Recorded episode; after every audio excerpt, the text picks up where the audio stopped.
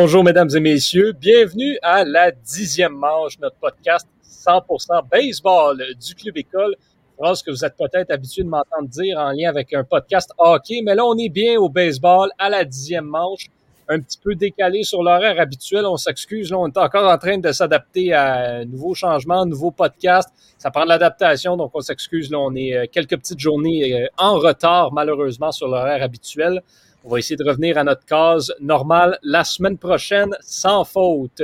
Donc, euh, moi-même, Johan Carrière, toujours présent avec vous aujourd'hui et je suis en compagnie des trois autres membres de ce podcast, Tristan Mac, Thomas Lafont et Megan Foy. Allô les trois, euh, comment allez-vous? Ça va très bien. Ça va très, très bien. De mon côté aussi. Très heureux de vous l'entendre dire. On a, euh, bon, vous avez promis euh, qu'on allait continuer là, à l'est de la carte. Et donc, on y va avec l'est de la nationale dans le portrait des, euh, des divisions. si vous avez manqué les deux premiers épisodes, la semaine dernière, on a fait le portrait de l'est de l'américaine. Donc, je vous invite à aller écouter ça également si ça vous intéresse d'entendre nos analyses et prédictions pour la division des Blue Jays de Toronto.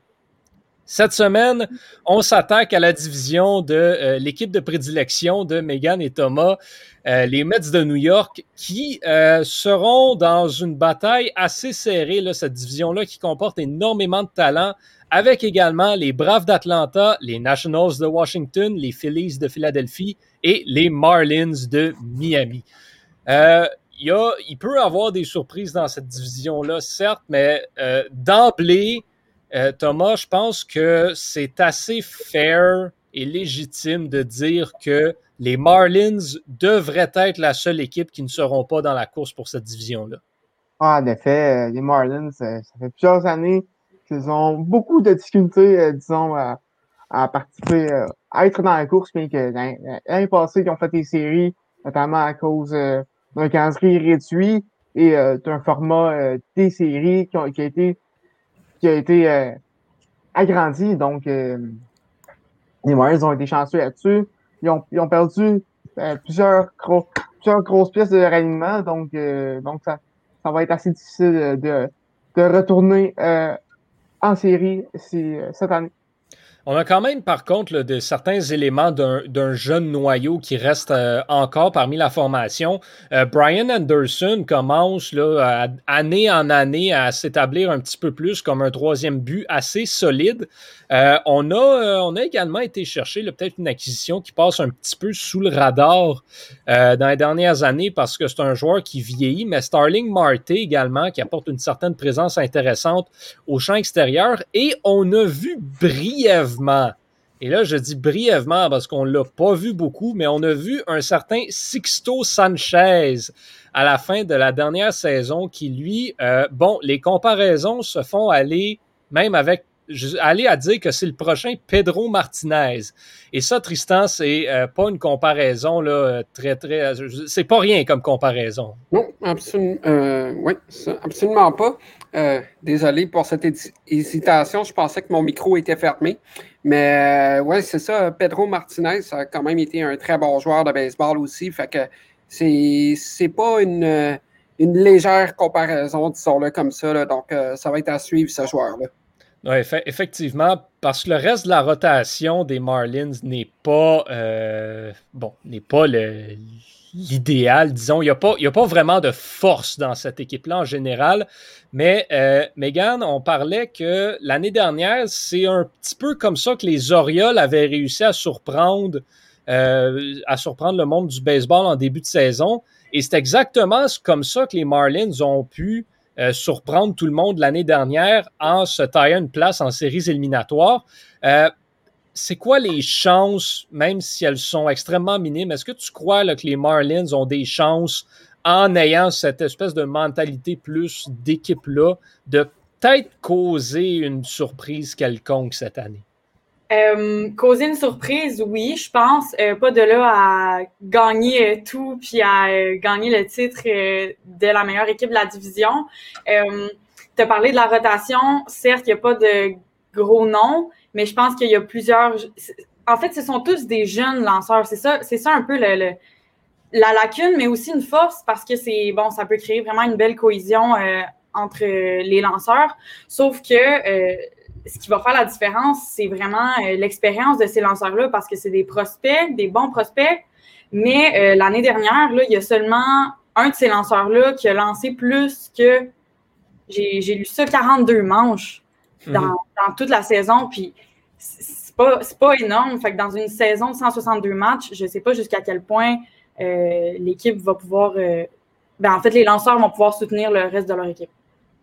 Ouais, ben c'est un des gros problèmes de cette formation-là, j'ai l'impression, parce que si on regarde l'alignement offensif et défensif au niveau des frappeurs, ça pourrait être beaucoup ça pourrait être vraiment pire que ce que c'est vraiment. J'en ai parlé de Brian Anderson, mais Adam Duval, Résus Aguilar, c'est, euh, ce, sont des, ce sont des joueurs qu'il ne faut quand même pas négliger. Ce pas des, pas des joueurs étoiles, certes, mais sont capables de faire le travail. Donc, c'est une équipe assez bien balancée au niveau de la formation sur le terrain. La lacune, puis ça, ben, j'ai l'impression que c'est ce qu'on dit depuis le début euh, du podcast, c'est au niveau des lanceurs. Euh, donc, voilà, c'est bon. Étant, euh, étant quelqu'un qui affectionne un petit peu les Marlins, c'est sûr que euh, je trouve ça dommage de devoir dire ça. Mais je pense que les Marlins ne seront malheureusement pas dans le coup cette année, pas avec les ajouts que des équipes comme New York et Washington sont allés chercher. Il n'y aura pas de compétition, en fait, pour le dernier rang cette année. L'équipe qui pourrait terminer au quatrième rang dans cette division-là, ce sont les Phillies de Philadelphie. Et les Phillies, ben, ils sont bons, on va pas se le cacher là-dessus. Ils sont, euh, ils sont vraiment très bons, beaucoup, beaucoup, beaucoup de bons éléments, tant au niveau de l'attaque que défensivement, et aussi, ils ont des bons lanceurs également. Euh, la plus grosse force des Phillies de Philadelphie, Tristan, euh, qu'est-ce que ce serait si tu avais à en pointer une? Moi, honnêtement, je pense que ça va être au niveau de, au niveau de l'attaque du côté des Phillies. Je pense qu'on a des bons frappeurs quand même. Euh, bon, euh, c'est sûr que c'est pas de la même trempe là, que des, des, des Lindor comme les, les, les, Mets ont été cherchés. Mais je pense que du côté des, des, Phillies, on a quand même une bonne formation. Est-ce qu'on va finir dans le top 3 de cette division-là, je garde mes réserves là-dessus parce que selon moi, les trois meilleures équipes de cette division-là vont être les Braves avec les Mets et les Nationals. Ça, c'est sûr. Thomas, est-ce que, tu le crois de ton côté que les, les Phillies auraient ce qu'il faut pour euh, se tailler une place dans le top 3. Là. Ah, ça, c'est en, en, excluant toutes les possibilités de dire Ouais, ben, tu sais, Nationals pourraient avoir tous leurs joueurs qui se blessent. Non, non, on parle pas de ça. Là. Si tout le monde joue toute la saison, est-ce que les Phillies ont ce qu'il faut pour aller décrocher un, top 3? Ben, je crois pas. Puis vraiment, c'est quelque chose que, je trouve triste à dire parce que les Phillies, sur papier, ont une équipe excellente. Ont, une excellente équipe. Je vois pas trop nulle part. Euh, par contre, euh, leur équipe est, est, pas au même niveau que, que, les Braves et, pas au même niveau que les Mets. pourraient peut-être être au même niveau que, que Washington. Ça, ça reste à prévoir, mais, mais sur papier, euh, je pense pas que les Phillies ont, ce qu'il faut pour rester une personne top 3. Le, la grosse différence, par contre, euh, Megan, je reviens sur le même point qu'on parlait avec les Marlins. Euh, Là, les Phillies, c'est une équipe qui a des gros noms au sein de la formation. Mm-hmm. Des joueurs étoiles, ils en ont. Euh, Bryce Harper, JT Realmuto, euh, même, euh, bon, j'ai quasiment envie de dire que Rich Hoskins est un joueur quand même assez connu dans le baseball. On a Alec Baum qui s'en vient, Aaron Nola chez les lanceurs, Zach Wheeler qui a plus besoin de présentation également. ce sont des joueurs qui ont de l'expérience. Et l'expérience, ben, ça peut mener euh, en quelque part. Si on prend en, contraste avec une équipe, mettons, euh, comme Washington, ben, Washington, c'est une équipe qui, oui, a de l'expérience, oui, est vieille, mais qui a ajouté beaucoup de nouveaux éléments euh, au sein de la formation. Les Phillies, eux, ce sont une équipe qui a à peu près le même noyau depuis deux, trois ans. Est-ce que tu penses que ça peut, ça peut jouer en leur faveur, cet élément? Ah, je pensais que tu allais dire jouer contre, euh, contre eux. je pense que ça peut jouer contre eux parce que amener des, nouveaux joueurs, je pense que ça peut, ben, comme ça le dit, ça, ça peut amener une nouvelle, euh, un nouveau vent de fraîcheur pour l'équipe. Euh, juste euh, Real Muto, par exemple. Oups, on a des, des petits problèmes de connexion avec Megan, euh, je pense. Euh, c'est assez drôle. Là, les, euh, vous avez pas le, nos auditeurs n'ont pas la vidéo, mais c'est, c'est, pas pire. Megan n'a pas trop l'air de savoir ce qui se passe en ce moment avec les filles. juste, juste, pour illustrer l'image, les deux mains dans les airs en, train de, en pleine action gestuelle, une image complètement fou, une image complètement floue, avec un visage d'une femme surprise, disons-le comme ça. Ah, là là. Ma parole. Bon, ben, on, va, on va attendre que Megan reprenne euh, sa connexion. Peut-être, euh, Tristan, je vais, je vais donc te, refaire la passe, euh, la balle au bon. JT Realmuto, ça n'a pas été euh, facile de retenir ses services cet été. Euh, beaucoup de rumeurs comme quoi il allait quitter. Finalement, revient à la dernière minute. Euh, est-ce que JT Realmuto, qui est peut-être là considéré comme le meilleur receveur dans le baseball, est-ce que, selon toi, il a vraiment 100% envie d'être à Philadelphie? Est-ce qu'on va le voir vraiment 100% investi dans cette équipe-là cette année? Je l'espère pour les Phillies. je l'espère pour les Phillies parce que Real Muto, c'est tout un receveur. Il prend des bonnes décisions, il est intelligent. Euh, je veux dire, je pense que s'il a signé un tel contrat avec cette formation-là, j'ose croire que ses intentions sont bonnes. Euh, je veux dire, il est avec les Phillies maintenant depuis, bon, ça va être sa troisième saison. L'année passée, euh, une moyenne euh, au bâton là, de 266. Euh, je pense que avec le noyau de joueurs que les Phillies ont pour l'instant, on s'entend que Real Muto, ça va être la, vedette dans cette formation-là. Puis je pense qu'il va vouloir se voir puis se faire mettre de l'avant, ça c'est sûr. Meg, je ne sais pas ce que tu en penses là-dessus. On a retrouvé Megan. Oui, les joies euh, de, des des zooms, hein, des, euh, de, la pandémie. Alors, euh, je suis de retour. Euh, je ne sais pas ce que tu discutais, mais je, peux peut-être rebondir sur ce que tu viens d'ajouter. Je parlais de Real Muto avant de quitter subitement. je pense que, pour compléter, je pense que des joueurs comme lui peuvent apporter un vent de fraîcheur. je pense que ça peut plus jouer contre eux que jouer en leur faveur dans leur cas d'avoir un noyau, le même noyau depuis plusieurs années. Ben, on en parlait euh, justement avec les Yankees, en fait, la semaine dernière. Quand tu as une recette, mais qui ne marche pas, ben, à un moment donné, on ne change pas une recette gagnante, mais là, ben, pour les Phillies, c'est quelques années quand même, j'irais jusqu'à dire, de peut-être de déception.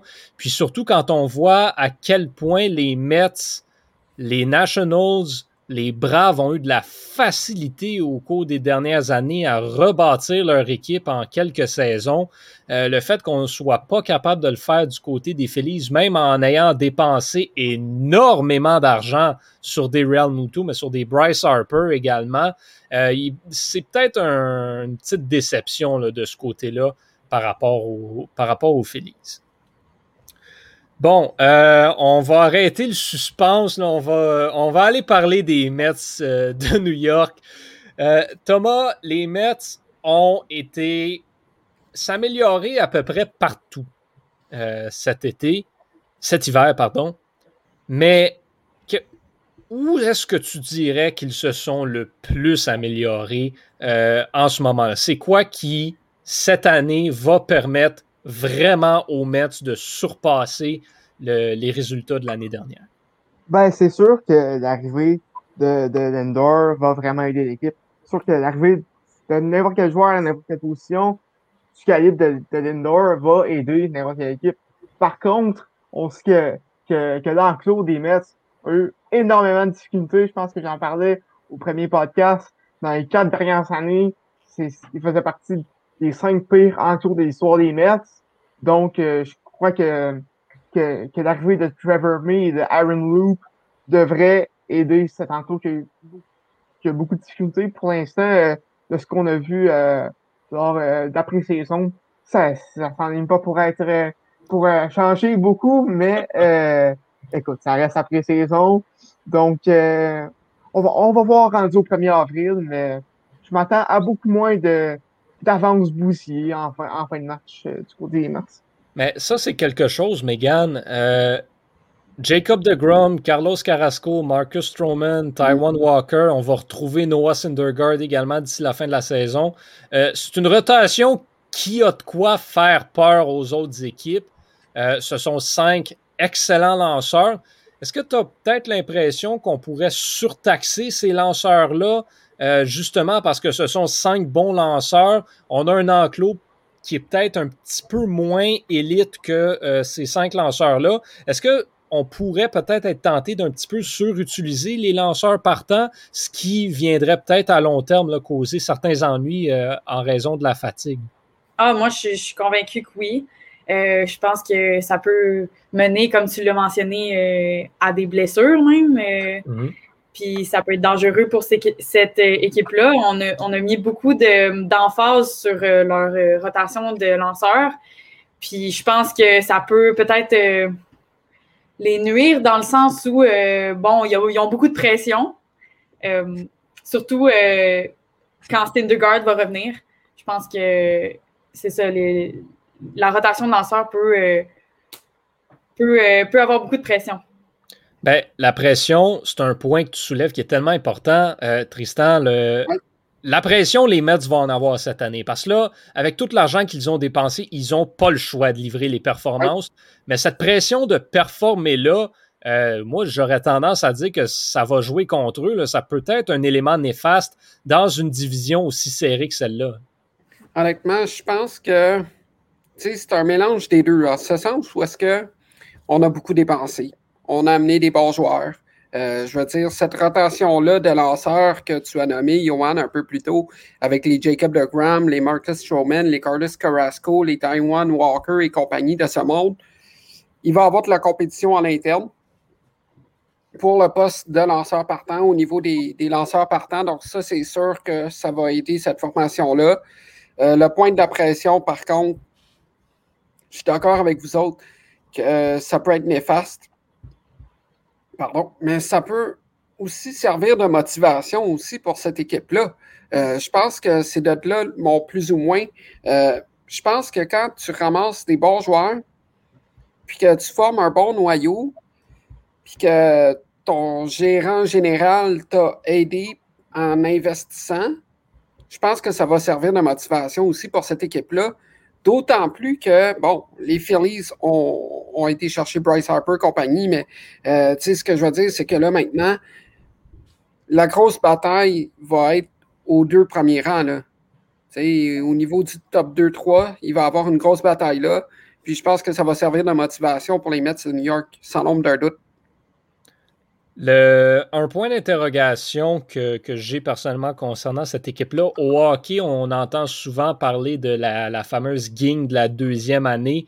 Euh, il y a un joueur qui l'a eu assez, assez difficile pour sa deuxième saison, Pete Alonso, euh, qui a connu une saison recrue du tonnerre et que là, l'année dernière, ça a été vraiment plus dur pour lui euh, offensivement et défensivement aussi je sais pas, tu sais, Pete Alonso, comment est-ce qu'il va rebondir? Bon, encore jeune, et c'est ce que j'aime, moi, des Mets, c'est qu'il y a un bon. Euh, la, balance est excellente. L'équilibre est très bon entre des jeunes joueurs et des joueurs d'expérience. Donc, on en a des jeunes qui ont la place euh, dans l'alignement, qu'on laisse vraiment, qu'on met vraiment de l'avant, mais on a aussi des joueurs plus âgés, des joueurs expérimentés qui peuvent venir stabiliser cette jeune formation-là et qui ne sont pas à la fin de leur carrière. Ça, c'est très important. Francisco Lindor, c'est le meilleur exemple selon moi. C'est un joueur qui a de l'expérience. C'est un joueur qui, euh, bon, qui est excellent. On va pas se, on va pas se le cacher. Peut-être même l'un des meilleurs euh, joueurs tout court dans le baseball majeur. Mais ce que j'aime de lui, c'est justement ça. C'est que Francisco Lindor euh, n'a que 26 ans. Oui. il, et il a déjà tout ce bagage-là qu'il amène de Cleveland. Euh, donc, tu sais, Pete Alonso euh, a sensiblement le même âge que Francisco Lindor, mais a quatre ans de moins dans la MLB. Donc, c'est intéressant là, vraiment d'avoir ces, ces joueurs-là, peut-être avec moins d'expérience, qui sont supportés par des joueurs euh, plus aguerris, qui, ont, qui, ont vu, euh, qui ont vu la pluie, qui en ont vu un petit peu. Un mélange de vétérans et de jeunes joueurs, finalement. Là. Ben oui, c'est carrément ça, parce que Brandon Nemo, Michael Conforto sont pas non plus les joueurs avec le plus d'expérience du côté des Mets, mais aller chercher euh, Francisco Lindor, aller chercher James McCann, par exemple. Euh, ce sont des joueurs qui en ont vu un petit peu plus, qui peuvent donc jouer avec cette pression-là sur les épaules. Francisco Lindor a dû transporter les Indiens sur son dos pendant les deux dernières saisons. Là, il va vraiment pouvoir partager la tâche. Moi, j'ai l'impression que c'en est un, là, parce que lui aussi, il doit rebondir avec la saison un petit peu plus difficile qu'il y a eu l'année dernière. Euh, moi, j'ai l'impression que, tu sais, Alonso, Lindor vont vraiment causer euh, du ravage dans cette, euh, dans cette division-là. Nous allons maintenant nous attarder sur ce qui était autrefois les expos de Montréal, qui euh, étaient, euh, bon, il y a pas si longtemps que ça, les champions de la Série mondiale et qui tout de suite après sont devenus pas grand-chose, les Nationals de Washington. Euh, la première semaine, quand on parlait des, quand on parlait des, des, un retour sur la saison morte, moi j'ai dit que je trouvais que les Nationals étaient l'équipe qui s'était le plus améliorée durant la saison morte parce qu'ils avaient été bouchés tous les trous qu'ils avaient tous les points d'interrogation, ils les ont réglés. Je reviens encore une fois sur la situation au troisième but. Carter qui boom. Un gros point d'interrogation, mais le reste est solide, a de l'expérience, c'est ce que ça prend. Euh, la rotation qui est encore euh, très, très, très dangereuse. Un enclos des releveurs qui est plus solide que celui des Mets, si vous me demandez. Euh, et le reste, ben, ils ont ce qu'il faut, les Nationals. Ils ont ce qu'il faut. Ils vont revenir en force. Ça, je suis convaincu de ça. Mais Thomas, j'aimerais t'entendre, toi, de ton côté. Qu'est-ce que tu vois? C'est quoi ta prédiction pour la saison en, général des Nationals de Washington? Ben, les Nationals, euh, c'est sûr que si Strasburg peut ne pas se blesser comme, comme, comme que c'est arrivé l'an dernier, il devrait être excellent. En plus, qu'ils ont été chercher deux gros, deux, deux gros, euh, deux grosses vedettes offensivement avec Jordan Bell et, et euh, euh, Josh Bell et Kyle Schwarber. Donc, mm-hmm. donc ça va. C'était les, deux frappeurs qui, qui avaient besoin, eux qui, qui ont perdu Anthony Rendon à la fin, après leur conquête de, la série mondiale. Donc, ça, ça devrait être assez côté offensivement. Et, et ben, c'est ça, je m'attends à ce qu'il soit une lutte avec avec les Mets Nationals et Atlanta, comme on avait comme on a dit à de nombreuses reprises euh, lors euh, des épisodes précédents pour euh, cette division-là. Et les Nationals devraient euh, pas vendre leur peau, euh, devraient vendre leur peau très chèrement pour cette, cette division-là. Megan, l'année dernière, Juan Soto n'a pas débuté la saison avec Washington. Et quand il est arrivé, ben, on a vu un changement majeur sur, euh, au niveau de l'offensive. Ce joueur-là est en train de devenir pas juste le meilleur joueur de cette équipe-là, mais une des vedettes de la MLB au complet. Lui, la gagne de la deuxième année, il ne l'a pas connu du tout. Euh, sa courbe de progression est tout simplement fulgurante. Il n'a que 22 ans, mais est-ce que tu serais prêt à dire que l'attaque des Nationals, ça passe par lui? Hmm. Ben, je pense que avant les transactions, oui, assurément. Maintenant, avec les joueurs qui ont acquis durant la, saison morte, je pense qu'il y, a, y a vraiment un potentiel de, production encore plus avec euh, Josh Bell puis euh, euh, Schwarber. mais oui, assurément, je pense que c'est un des leaders dans cette équipe-là à l'offensive. Mais on dirait que je regarde les Nationals puis je me dis, je sais pas s'ils sont dans les plus forts ou s'ils sont. Je les classerais vraiment, on dirait, euh, au centre. Euh, si vous voulez mon avis, euh, on dirait que c'est toujours relatif aux autres équipes dans la division. Puis je pense que l'offensive est bonne, mais ça à comparer, par exemple, les, les Braves ou les Mets peuvent être derrière. Non, c'est intéressant, c'est intéressant ce que tu amènes. Tristan, justement, c'est qu'est-ce qui. On regarde cet alignement-là, puis on se dit, OK, ouais, c'est beau, c'est gros, c'est impressionnant, il y a des gros noms du baseball, mais est-ce qu'il y a des dangers dans cette... Euh, est-ce qu'il y, a des affaires qu'il faut en prendre puis en laisser par rapport à certains joueurs de cet alignement-là qui pourraient être des dangers pour les Nationals? Euh, honnêtement, moi, je pense que c'est sûrement la... bon. bon. Au niveau des lanceurs, c'est pas si pire. Au niveau des releveurs, non plus.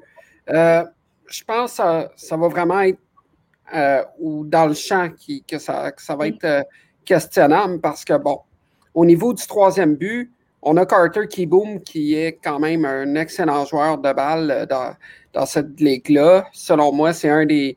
C'est probablement le meilleur joueur de troisième but dans, dans cette division-là, à mon avis. mais si on regarde au niveau du champ gauche, puis je pas sûr de ça. Là. Je veux dire, euh, avec euh, Kyler Schwarber puis Victor Robles, je ne suis pas sûr de ça. Par contre, Juan Soto qui est là, ça peut aider.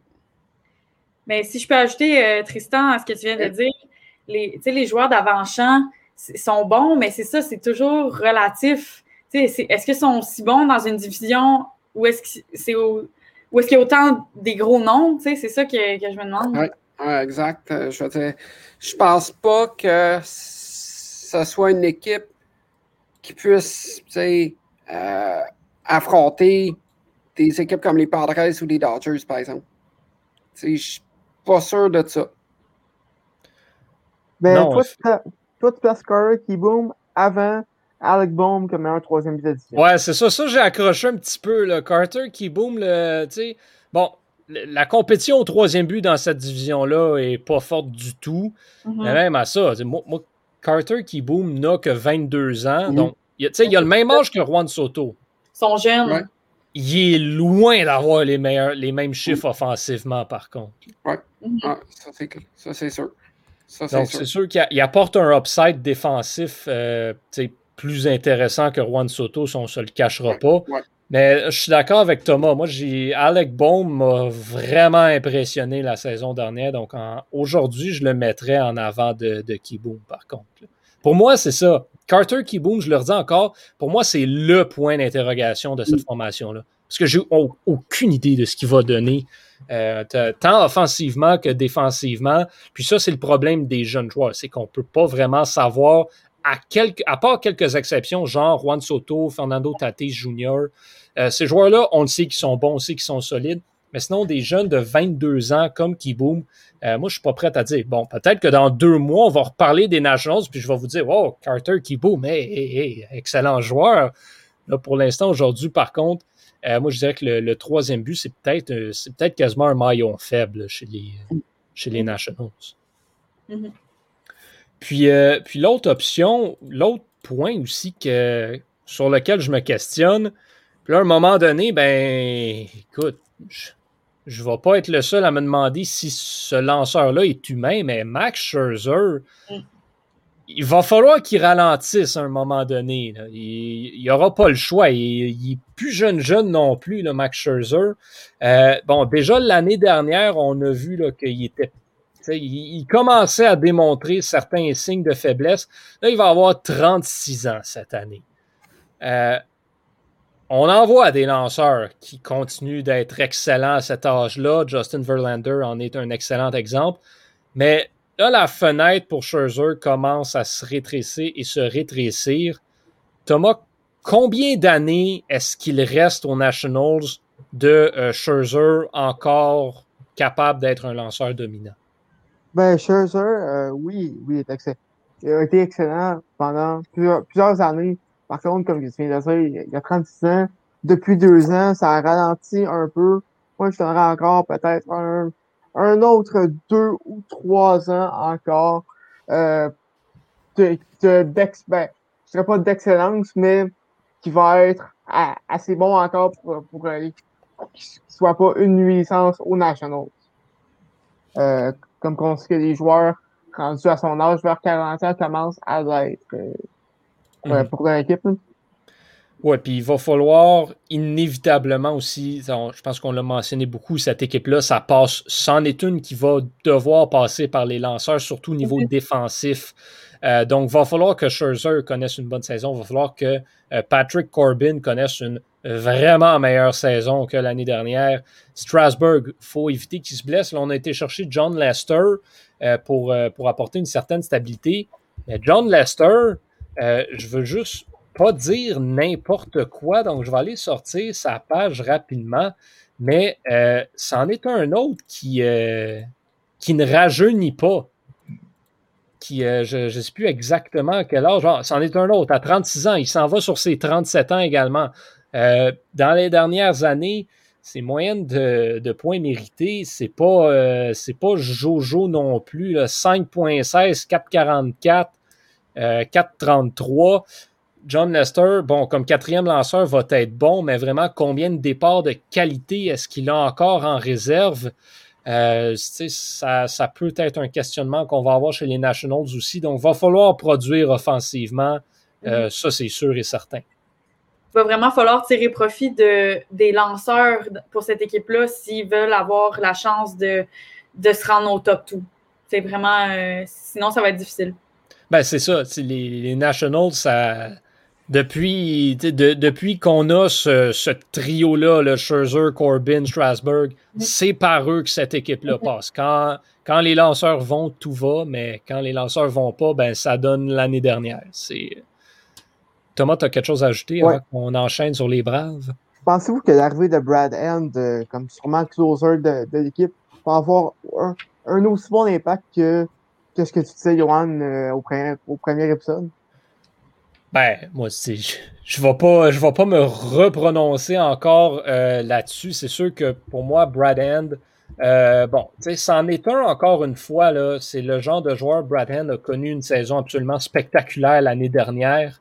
Euh, et avant ça, était également très bon. Mais l'année dernière, il a vraiment explosé. Donc, est-ce qu'il va continuer sur la lancée qu'il avait? Peut-être pas mais ça demeure un excellent releveur.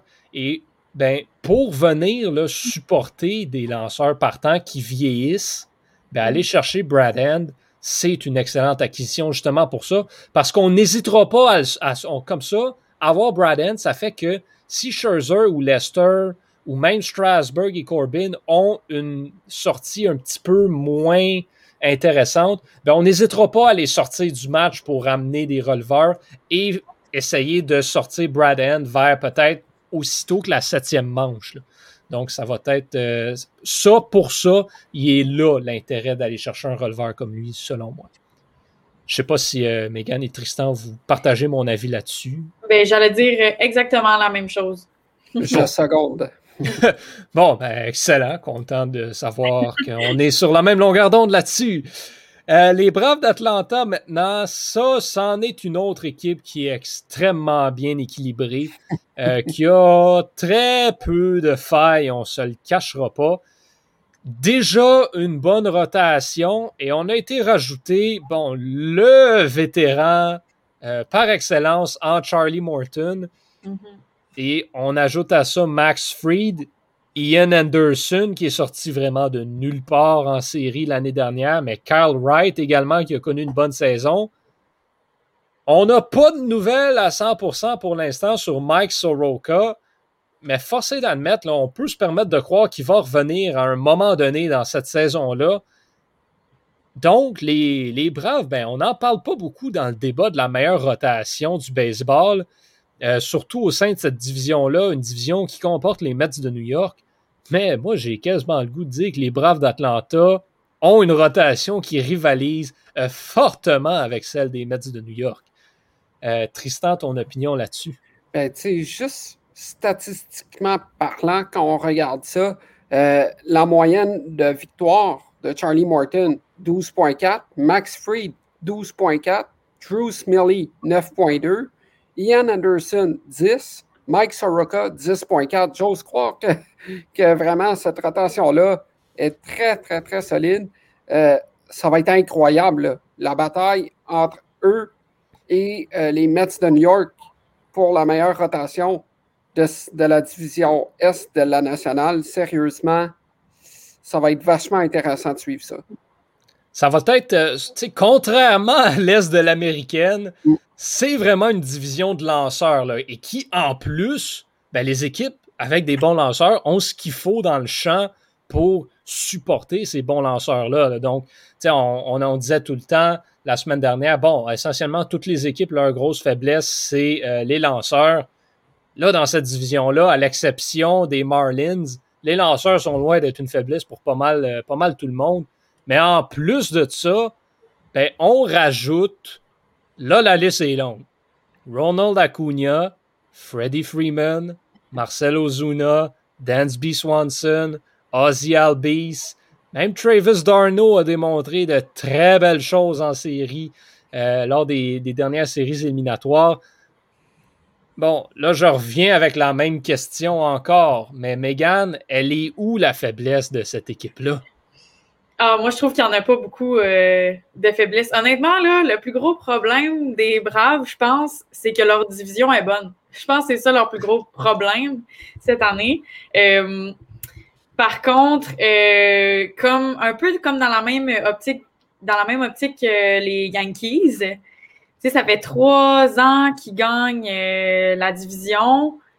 Puis ensuite, c'est de, de, de percer ça, c'est de se rendre plus loin en série je pense que sinon, ils ont tout pour. Euh, honnêtement, ils ont. Ils ont j'ai pas, pas beaucoup de failles là, à leur donner. Ben, un problème que les Braves ont, puis ça, c'est le même problème que toutes les équipes de la nationale ont, c'est que c'est inévitable qu'ils vont croiser les Dodgers en séries éliminatoires s'ils veulent se rendre en série mondiale. C'est là qu'être C'est un problème. Euh. C'est un problème en soi, puis on va, on va y venir dans, quelques semaines. Ça va être le même problème que c'était l'année dernière pour les Padres, c'est être pris dans la même division que les Dodgers. Mais pour les, pour les Braves, euh, bon, on va, faire, on va parler de nos prédictions tantôt. Moi, pour moi, cette équipe-là a ce qu'il faut vraiment pour aller chercher la division. Mais après ça, ben, ça va se compliquer parce que tu retrouves les Dodgers au pire au troisième tour. Mm. Tu, dois les affronter, les Dodgers, inévitablement. Tu n'as pas le choix. Et est-ce que les Braves sont aussi bien balancés et autant expérimentés que les Dodgers? est peut-être là la faiblesse de se mm-hmm. dire, ben, on a des excellents joueurs à toutes les positions, mais ces joueurs-là n'ont pas vu autant que euh, les joueurs de d'autres équipes ont vu, euh, par exemple. même juste au sein de cette division-là, les Nationals ont été chercher la série mondiale avec beaucoup de joueurs qui sont encore dans l'alignement. Les Marlins, ils comptent pas, mais les, euh, les Phillies ont des joueurs d'expérience. Et les Mets, ben on je viens d'en parler, ont été chercher ces joueurs d'expérience-là qui l'ont vu. Francisco Lindor s'est rendu à la Série mondiale, euh, par, par exemple, en 2016. D'ailleurs, je l'ai encore sur le cœur, celle-là. Puis ça, je vais, le, répéter autant de fois qu'il faut. Mais c'est justement ça. Les, Braves, bon, ont Charlie Morton, par contre. Ils ont été chercher Morton, qui, lui, en séries éliminatoires, est excellent. Mais c'en est un autre qui vieillit. On parlait de Max Scherzer, on parlait de John Lester, qui, euh, vieillissent, qui ne sont, euh, sont peut-être plus au sommet de leur art, mais Charlie Morton, euh, c'en est un autre qui aura 37 ans cette saison. Megan, tu as la main levée, donc je me sens comme un prof à la petite école et je te donne le droit de parole. oui, ben, je voulais juste ajouter, tu sais, l'an dernier, les Braves, là, ils étaient à, à quoi, un match de, bras, de, de, battre les. En tout cas, ils étaient vraiment proches de battre les Dodgers. Je pense que je pense qu'il n'y a rien d'impossible. Tu sais, au mm. baseball, là, ça revient vraiment rapidement. Euh, puis ils ont quand même trouvé le moyen d'améliorer leur équipe. C'est sûr que les Dodgers aussi, mais bon, je pense que rien n'est impossible. Puis euh, les Braves euh, ont tout ce qu'il faut là, pour se rendre plus loin. Je, je sais pas, sais pas pour toi, Thomas, mais moi, ce que j'aime des Braves, c'est que c'est une équipe qui est, pardonnez-moi le mot anglais, mais qui est le fun à voir jouer. C'est une équipe qui est vraiment, vraiment intéressante à regarder. L'année dernière, on parlait beaucoup des Padres qui étaient qui, ressortaient un petit peu du lot là, avec toute leur, attitude, leur jeunesse qui les, les ramenait un petit peu dans, le show. les Braves, j'ai l'impression que c'est vraiment ça aussi. C'est une équipe qui a quand même des jeunes talents qui n'ont pas peur du, du spotlight, d'avoir la lumière sur eux. C'en est une équipe qui, est vraiment intéressante à regarder. Euh, toi, de ton côté, c'est quoi. Qu'est-ce que tu vois pour les Braves euh, cette année? Parce que manifestement, ils vont se rendre jusqu'aux séries, mais la, la fin. Là, on est, on est en plein au début des camps d'entraînement. Moi, je te demande comment est-ce que tu crois que la saison des Braves va se terminer? Écoute, euh, je je, suis pas Jojo Savard, mais je vais être une prédiction. Euh, écoute, euh, moi, pour, euh, pour, pour les Braves, je m'attends je m'attends à, à ce qu'ils se rendent au moins jusqu'à la série de championnat. Ça, ça, va être contre les Dodgers, ça reste à voir. Moi, de ce que j'ai dit, et vous le saurez aussi dans les prochaines semaines, je pense pas que les Dodgers vont gagner la division, mais bon, ça, c'est un débat pour une autre semaine. Tu penses, penses qu'ils gagneront pas leur division? non, je parle des Dodgers.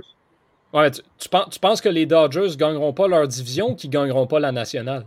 Donc, ils ne gagneront pas leur division. OK, OK. Ah, ça, c'est intéressant. C'est un débat pour une autre, pour une autre semaine. Hmm. Euh, ça, les Braves, par contre, euh, je ne suis pas sûr qu'ils ont ce qu'ils ont, ben, ont ce qui, est nécessaire pour se rendre euh, en série mondiale. Par contre, je m'attends quand même à une bonne run en série, au moins jusqu'au jusqu'à la série de championnat.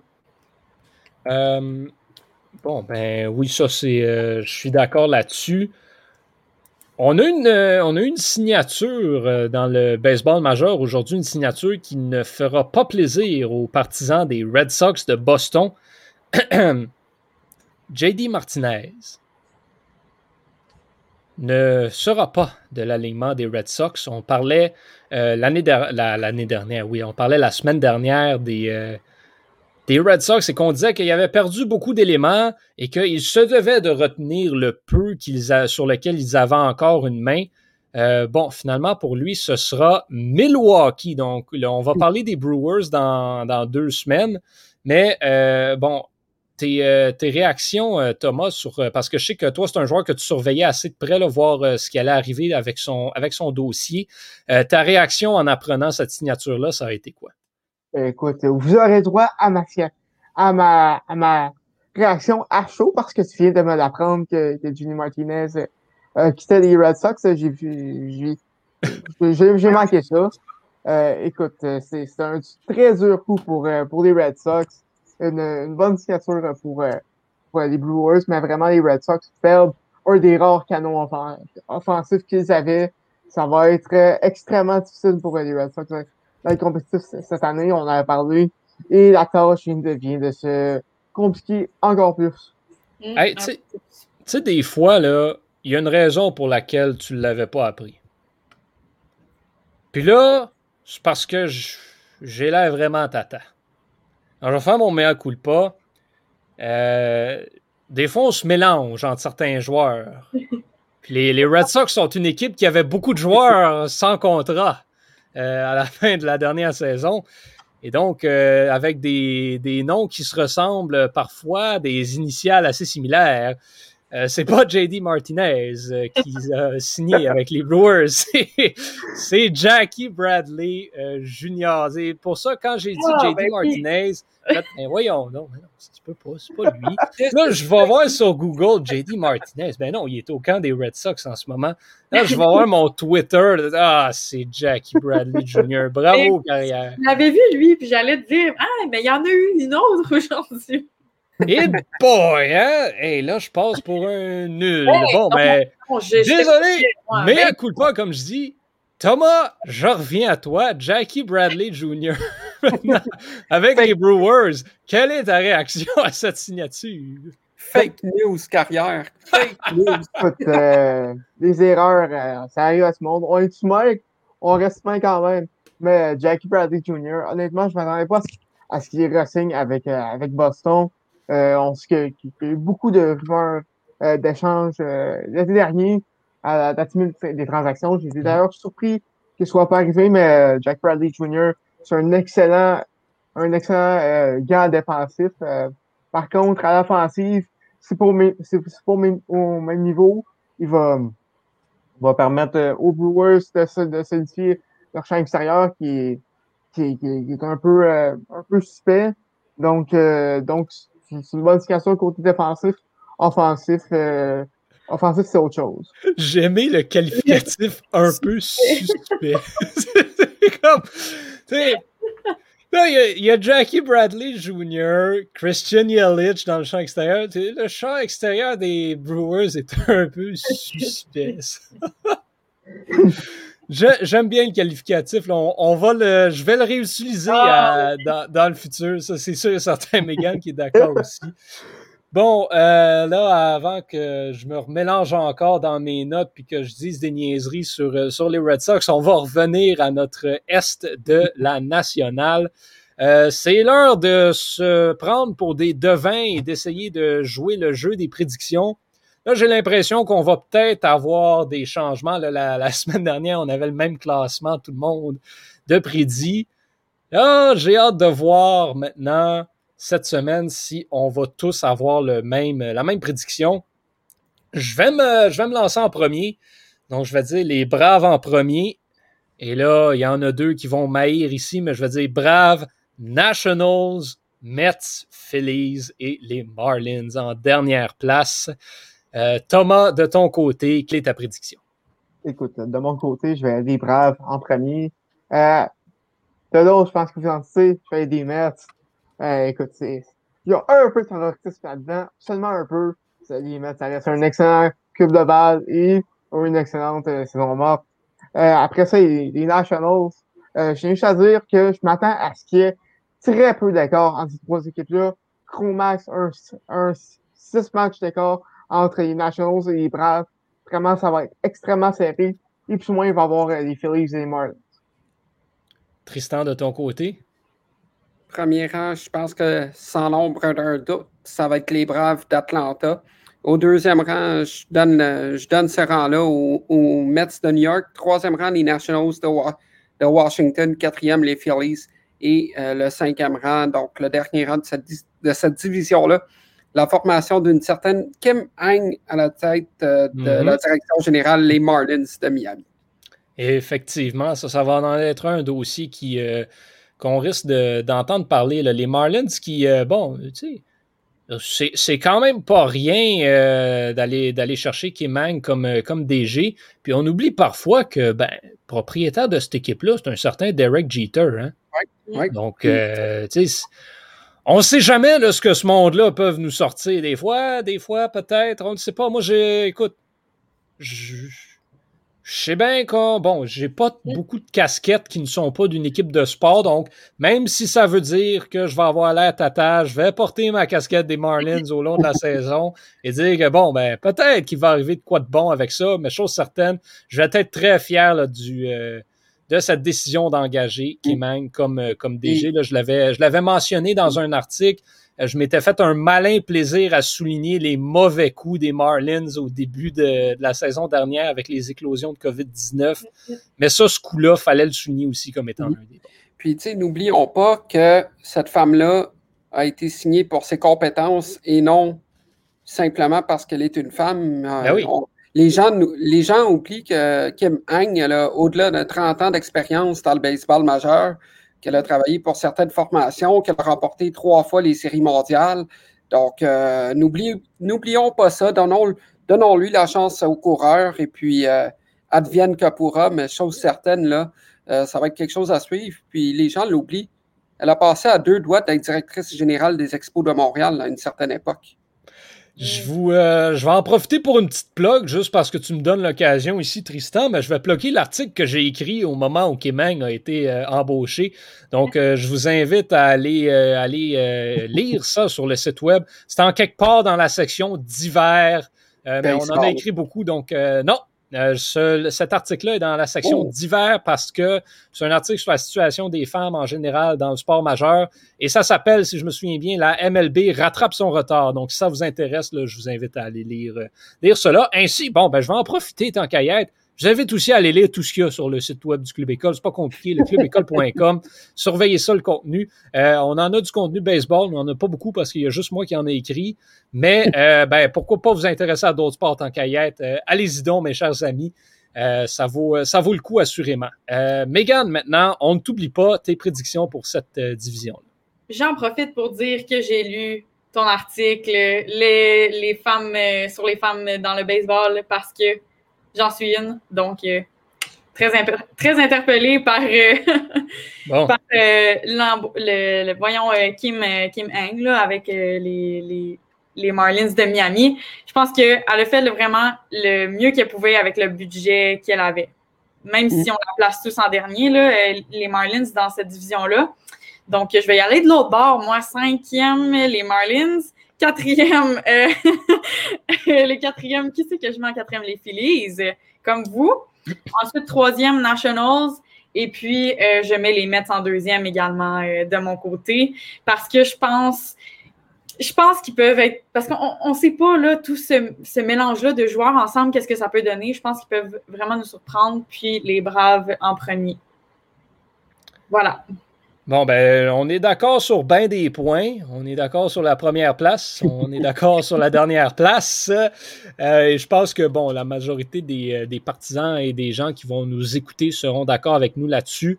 Je pense qu'on est très d'accord aussi pour se dire que cette euh, bataille à trois sera extrêmement mhm. serrée et une des plus intéressantes à suivre. la semaine prochaine, on va s'attarder sur ce qui était la lutte à trois qu'on surveillait le plus dans les dernières années, euh, soit la, centrale de l'américaine avec les Twins, les White Sox et les Indiens. Là, cette année, le titre de la lutte à trois, la plus intéressante, revient assurément à l'est de la nationale. Euh, Megan Foy, Tristan Mac, Thomas Lafont, merci énormément pour votre participation encore une fois cette semaine. La semaine prochaine à la maison, ben, je viens de le vendre la mèche un petit peu, mais ce sera pas surprenant. Donc, on quitte l'Est, on s'en va au centre et on revient dans l'américaine avec la centrale euh, de l'américaine qui contient des bonnes équipes, les White Sox, les Twins, des équipes de milieu de classement, les Indiens, et des équipes vraiment pas bonnes comme les Tigers et les Royals. Une division qui est vraiment, qui s'en va, qui tire dans tous les sens, comme on dit. Euh, ça va être assez spécial à analyser la situation dans la centrale de l'américaine. Donc, on se donne rendez-vous la semaine prochaine à tous et à toutes. Là, on devrait normalement reprendre la case horaire habituelle. Donc, Là, cette semaine, l'épisode sort euh, vendredi matin. La semaine prochaine, on essaye que ça sort mercredi matin. Et on espère vous y voir. D'ici là, ben, je vous souhaite une excellente semaine. Portez-vous bien. Au nom de toute l'équipe, je suis Yohan Carrière. Ce fut un excellent plaisir et on se retrouve la semaine prochaine.